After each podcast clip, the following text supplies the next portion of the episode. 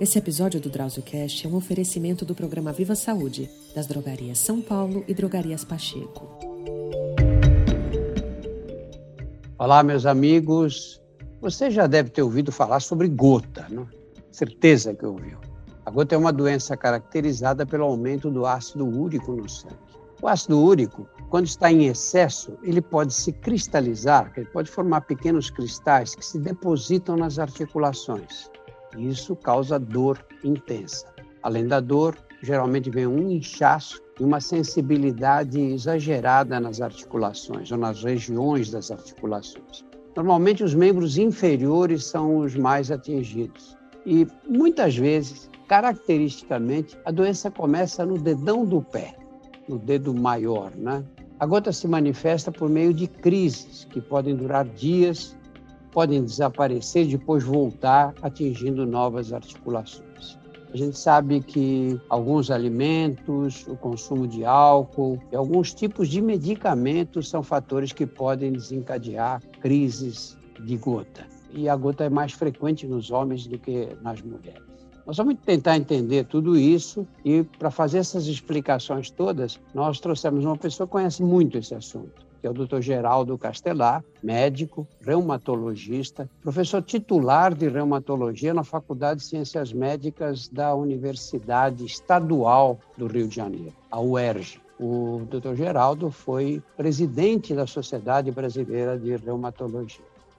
Seja bem-vindo, Geraldo.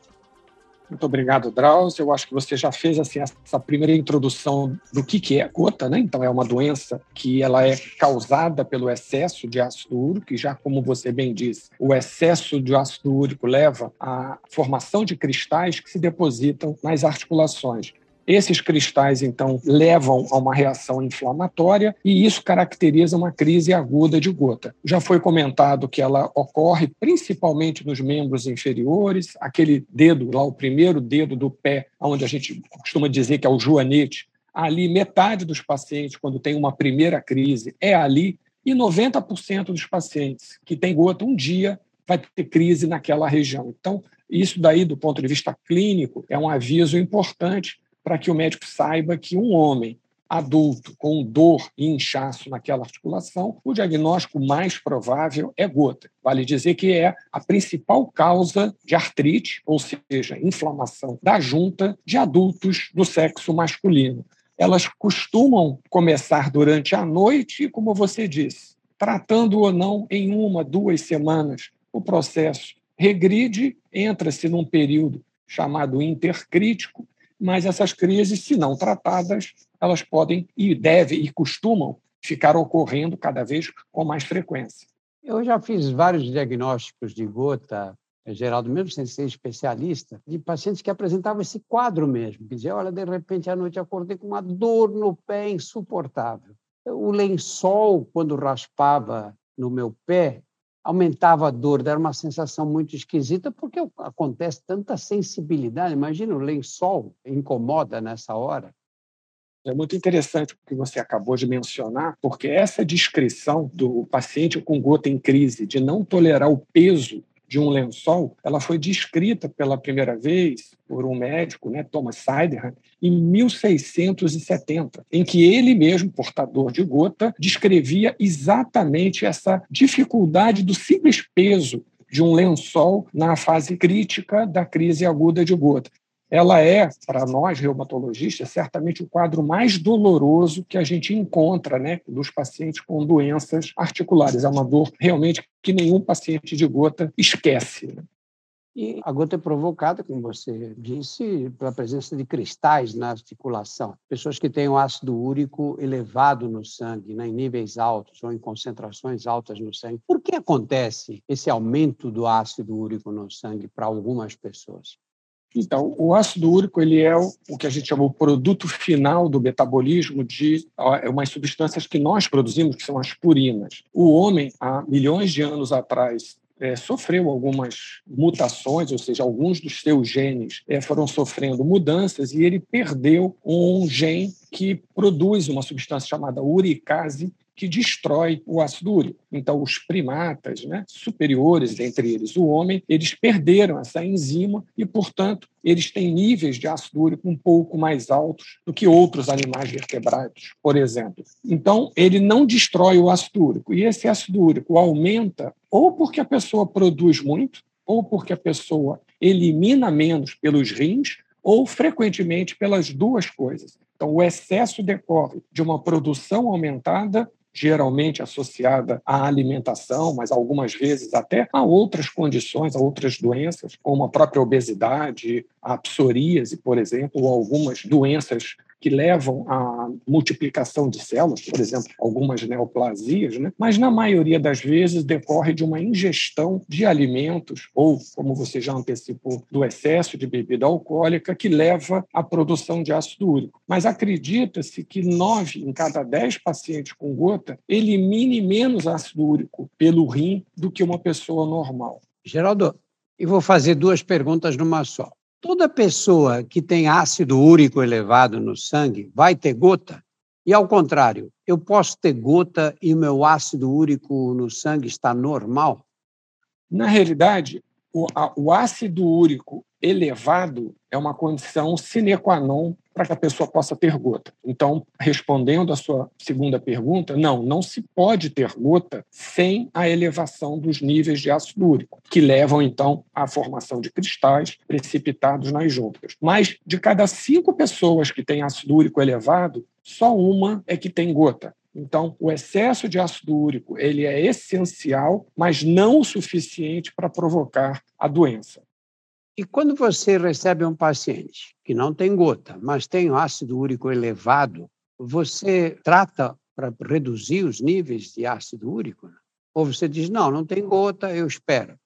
Até hoje, é, apenas na Sociedade Japonesa de Reumatologia, eles preconizam que um paciente com hiperuricemia, com excesso de ácido úrico, seja tratado farmacologicamente. Até o momento, nenhuma sociedade de reumatologia preconiza que se trate a hiperuricemia assintomática. Isso porque, apesar de existir uma associação entre excesso de ácido úrico e hipertensão, excesso de ácido úrico e doença cardiovascular, doença renal, o efeito causal desse excesso de ácido úrico não está devidamente comprovado. E usar uma medicação para baixar o ácido úrico também não é isenta de risco. Por isso, do ponto de vista farmacológico, não se deve tratar a hiperuricemia assintomática. Dito isso, como geralmente, eu já vou trazer esse aspecto para a nossa conversa, um paciente que tem excesso de ácido úrico, geralmente ele tem um excesso de peso também, ele tem uma intolerância à glicose ou mesmo um diabetes,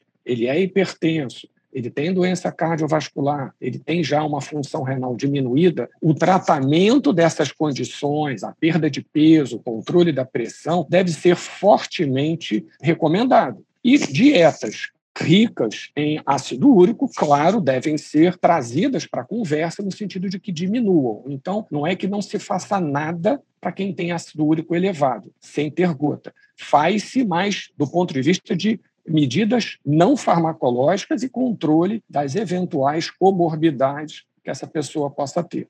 Fala um pouquinho agora dos fatores que podem desencadear uma crise de gota em pessoas com ácido úrico elevado.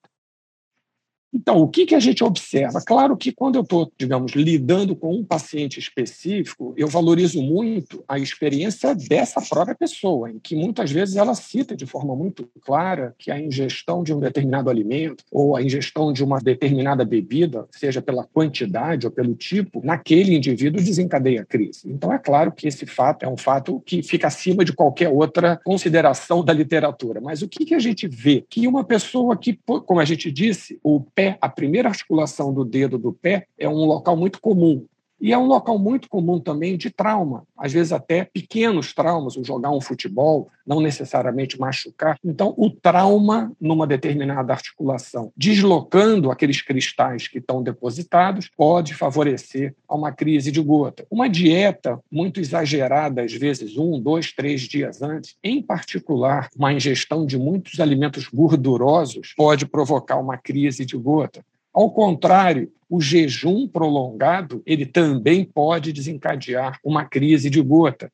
A desidratação também favorece uma concentração maior de ácido úrico, pode estar associada a uma crise de gota. E é muito comum para nós reumatologistas, às vezes, sermos chamados dentro do hospital, na clínica da urologia, ou na cirurgia, ou na clínica médica, de um paciente que tem gota, que internou para tratamento de uma infecção, ou está se preparando para uma cirurgia, ou foi operado, e nesse momento assim de estresse clínico ou de pós-operatório, ele desencadeia uma crise ou seja, essa situação, digamos, que a gente chama pró-inflamatória do organismo, também é uma causa de desencadear uma crise. E mais recentemente tem se visto, não especificamente da Covid, mas que às vezes até a vacinação de determinados pacientes em que há um estímulo do sistema imunológico para responder, às vezes em alguns pacientes também pode se associar ao desencadeamento de uma crise. Né?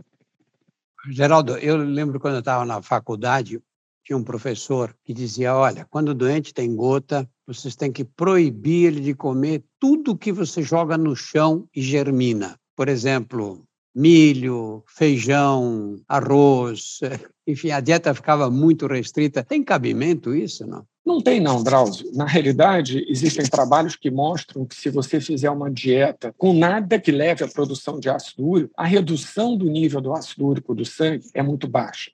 Dito isso, é, a gente não está dizendo que a dieta não é importante. Especificamente em relação ao que você disse, que joga para o chão e germina, trabalhos que são baseados em esse recordatório da dieta, porque é muito difícil você fazer um estudo em que você, prospectivamente, ou seja, você inicia uma orientação dietética tem um grupo controle e fica ao longo dos anos vendo o que, que acontece com o valor do ácido úrico. O que se faz é o contrário: é pegar um grupo de pessoas, avaliar que ele não tem ácido úrico alto, nem tem o diagnóstico de gota e, de tanto em tanto tempo, faz um recordatório do tipo de alimento que ele está ingerindo, da quantidade de bebida alcoólica, e vendo os diferentes grupos, a gente vê com que frequência esse ácido aumenta ou aparece um diagnóstico de gota. E assim se associa certos alimentos ao aparecimento do excesso de ácido e de gota. E, curiosamente, há alimentos, verduras e vegetais mesmo, por exemplo, a soja ou alguns grãos, eles não estão associados a um risco aumentado de desenvolver gota. O que tem associação em termos de alimentação é proteína de origem animal, mais especificamente carne vermelha, miúdos, né, é, vísceras e frutos do mar. Então, do ponto de vista de alimento, o que a gente precisa considerar são essas três coisas. O excesso, e eu estou frisando excesso, de carne vermelha, uma pessoa que tem gota, ela não está proibida de comer carne vermelha, mas ela deve evitar fazê-lo em demasia, sempre que possível, e ela puder trocar por uma carne de aves né, ou de peixe, ele está ajudando o metabolismo dele. Então, é evitar isso. Eu reforço que como esses pacientes geralmente têm outros problemas de saúde, a ênfase na minha visão da dieta de um paciente com gota é no sentido de perder peso, caso ele tenha sobrepeso, e isso é muito comum, da quantidade de sal, já que hipertensão é muito frequente nesses pacientes, da ingestão de hidratos de carbono, de açúcar, devido à possibilidade de uma intolerância à glicose, e de gordura. Então, o cuidado é muito mais de uma alimentação sadia como um todo do que especificamente dieta para pessoas com gota. Eu, certa vez, eu ouvi um paciente me dizer que o médico havia proibido ele de comer carne de pombo, como se primeiro fosse comum alguém comer carne de pombo. E a pessoa, digamos, perde a oportunidade de falar sobre uma dieta, digamos, boa para todos os aspectos da saúde e se prende a um detalhe irrelevante. Né? Claro. E em relação ao álcool, eu ainda peguei a época em que se proibia os doentes de beberem, o que certamente não é realizável na prática, né? Se pegar alguém e dizer nunca mais você vai beber nada, é claro que essa pessoa um dia vai tomar um copo de vinho, uma cerveja. Qual, é a relação direta? O que quem tem gota pode e o que não pode beber? Eu vou começar, Drauzio, falando sobre um episódio que ocorreu com meu pai, que era reumatologista também, tinha um interesse muito grande no estudo da gota, que um dia chegou para mim e a gente estava jantando e ele falou: Poxa, hoje eu atendi um paciente e eu, quando perguntei se ele bebia, ele me respondeu: aceito. Então, digamos, é um lado folclórico né, da, da, ingestão de bebida alcoólica com o paciente com gota. Mas, na realidade, o álcool, de uma forma geral, ele realmente ele traz um desafio para a gente no manuseio do paciente com gota. Né? O álcool, quando ele é metabolizado no fígado, ele leva à produção de ácido úrico, o álcool, quando ele é metabolizado, excretado pelo rim, diminui a eliminação de ácido úrico pelo rim, então ele atua nesses dois pratos da balança, né, de produção aumentando e de diminuição da eliminação, e a cerveja em particular, ela é rica em purina, então independente do teor alcoólico, ela também aumenta o nível de ácido úrico. Dito tudo isso, como você muito bem mencionou, eu não posso chegar para uma pessoa que tem o hábito de ingerir bebida alcoólica há 30, 40, 50 anos e dizer com a cara assim, mais santa do mundo, só não pode beber. Até porque, se eu falo, se fizer isso, além de tudo, ele nem volta mais para conversar comigo. É. Então, é muito mais lógico a gente negociar a quantidade, o momento, o tipo de bebida alcoólica, como eu acabei de dizer, a cerveja é mais nociva, até mesmo do que um destilado, e principalmente um vinho tinto. Mais uma vez, entra o vinho tinto como o garoto bonito do grupo, em que, principalmente, se for feita uma ingestão pequena, um copo, até dois de vinho tinto, isso não se associa geralmente a um risco maior de crises agudas de gota. Mas a cerveja, principalmente, tanto pelo aspecto do álcool como por ela própria ter purina, que leva à produção de ácido úrico, deveria ser evitada. E, principalmente, se o paciente está realmente numa crise, não é hora de beber. Se o paciente ainda não está com o nível de ácido úrico dele controlado, a gente está aumentando a medicação para fazer esse controle, também seria um ótimo momento para o paciente baixar ao máximo a ingestão de bebida alcoólica. E a partir daí, ele vai perceber qual é o limite que ele consegue ingerir de bebida alcoólica que não provoque novamente um aumento do ácido úrico ou o desencadeamento de uma nova crise. Mas eu também não trabalho com essa ideia de que o paciente simplesmente não pode beber bebida alcoólica. A gente tem que trabalhar isso de uma forma mais inteligente. Por que é mais frequente nos homens a gota, Geraldo? Então, a partir do, do, da adolescência, né, tanto no menino quanto na menina, quando os níveis hormonais aumentam e as meninas começam a ter estrogênio, o estrogênio no rim provoca um aumento da excreção de ácido úrico. Então, os níveis de ácido úrico da mulher no período fértil, então desde que ela começa a ter os seus ciclos menstruais até entrar na menopausa, durante esse período, por conta do, do estrogênio, os níveis de ácido úrico são mais baixos e, por isso, é bem mais incomum a gente ver gota em mulher. A partir da menopausa, a mulher perde então essa vantagem e principalmente quando associado a isso ela faz uso de algum diurético isso daí aumenta muito o risco dela começar a ter níveis altos de ácido úrico e também poder desencadear crises de gota. Geraldo, às vezes por dificuldade de acesso à assistência médica, a pessoa tem aquela dor e fica mancando uns dias até melhorar um pouco, sofre, mas acaba resolvendo o problema. O que acontece se eu não trato nessa fase aguda da doença? O tratamento né, da, da, gota ela envolve, por exemplo, o tratamento da crise aguda de gota, que é o que mais, digamos assim, inferniza né, a vida do paciente. Então, claro que para o paciente esse é o momento mais importante. Uma vez esse paciente saindo da crise aguda de gota, o problema não ficou resolvido, porque a causa da doença, o excesso de ácido úrico, continua. E se esse ácido úrico ele não for reduzido, eu vou começar a trazer aqui para a gente é, esse número 6, porque sempre que a gente fala de um tratamento da pressão arterial, da hipertensão, é, pressupõe que está estabelecido que eu devo baixar os níveis pressóricos, idealmente, ali para casa dos 12 por 8, né? 120 miligramas de sistólico, 80 de diastólica. Se eu vou tratar um paciente com diabetes, também está claro que eu tenho que reduzir os níveis de glicose para um determinado patamar.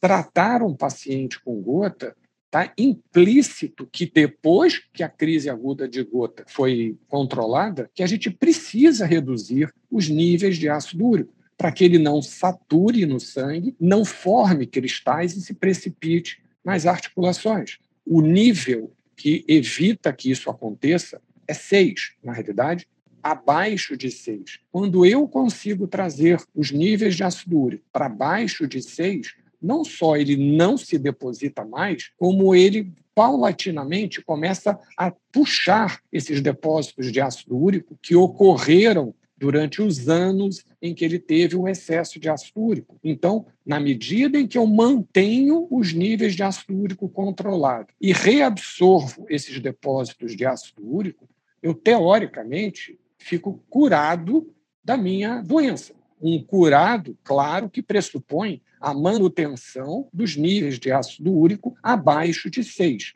que geralmente envolve o uso de uma medicação que ajude ou a diminuir a produção de ácido úrico ou a aumentar a excreção renal de ácido úrico. O que acontece geralmente é que, com o passar do tempo, a dose necessária para fazer isso é cada vez menor, porque esses depósitos foram reabsorvidos. Então, é muito importante que o paciente, que os médicos tenham consciência de que tratar um paciente com gota não é apenas tirá-lo de uma crise, mas sim tirá-lo de uma crise e controlar os níveis do ácido úrico abaixo de 6. 6 é o número mágico para quem tem o diagnóstico de gota.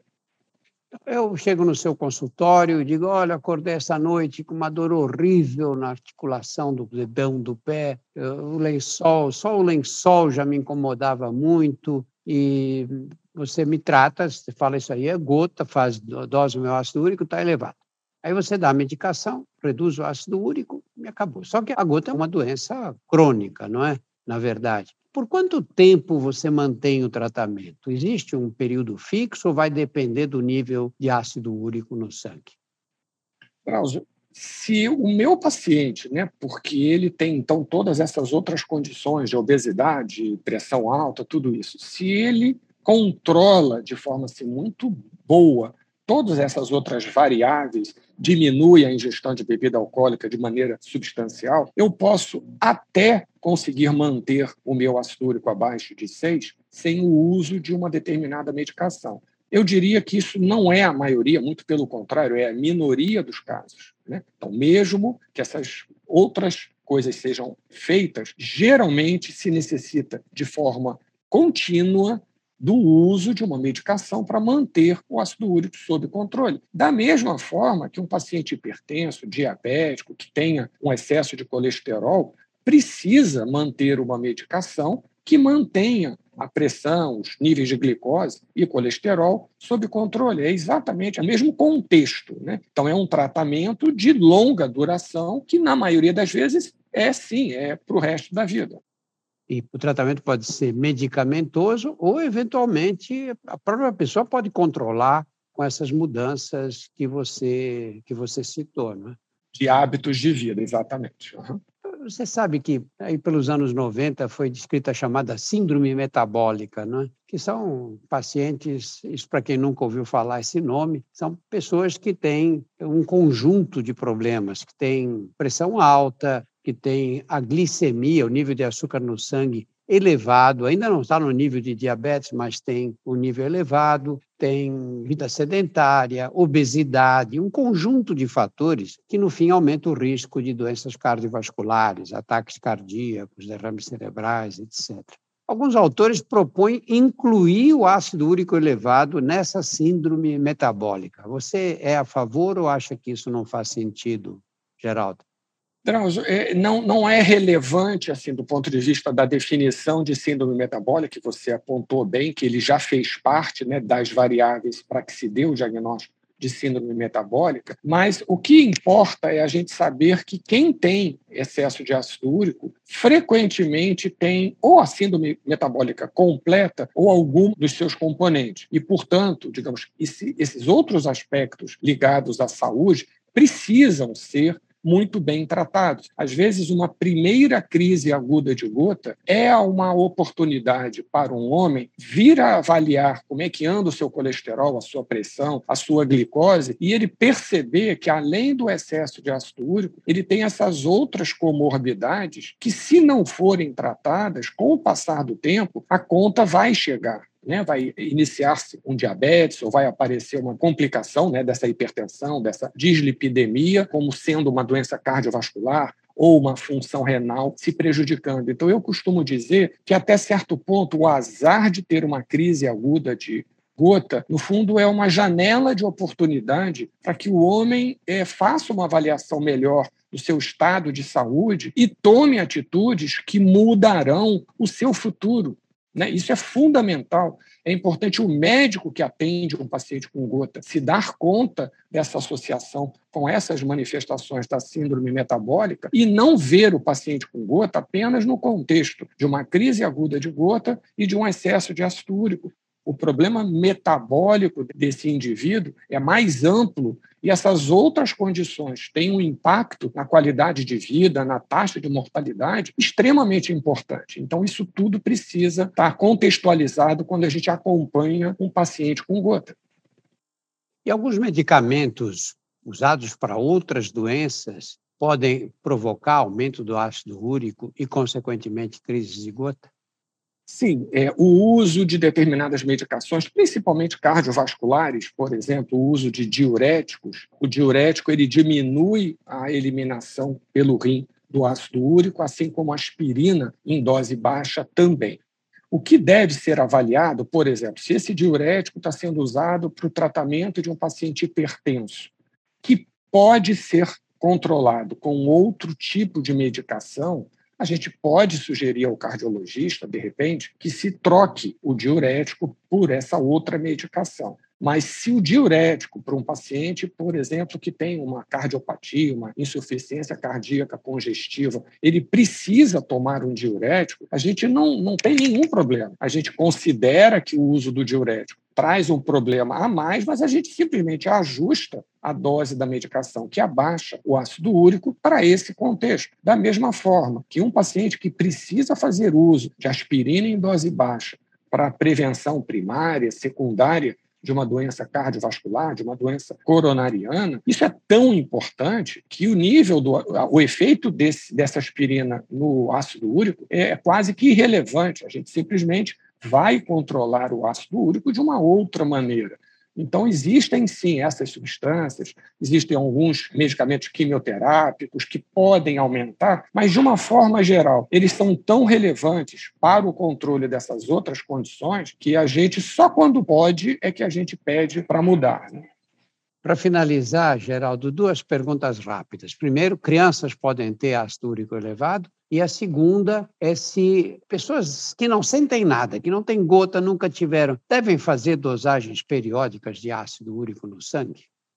Drauzio, vamos lá. Em relação às crianças, vamos colocar de uma forma geral. Como eu havia dito, até que as crianças cheguem na sua puberdade, os níveis de ácido úrico são muito baixos em elas entrando na adolescência, eles podem começar a aumentar, como eu disse, principalmente em garotos do sexo masculino. E o que a gente observa é que quando também esse grupo de pessoas começam a se tornar obesos, não raramente começam a ter níveis de pressão um pouco mais alto do que os adolescentes que não têm esse sobrepeso, que não têm alguns erros de alimentação.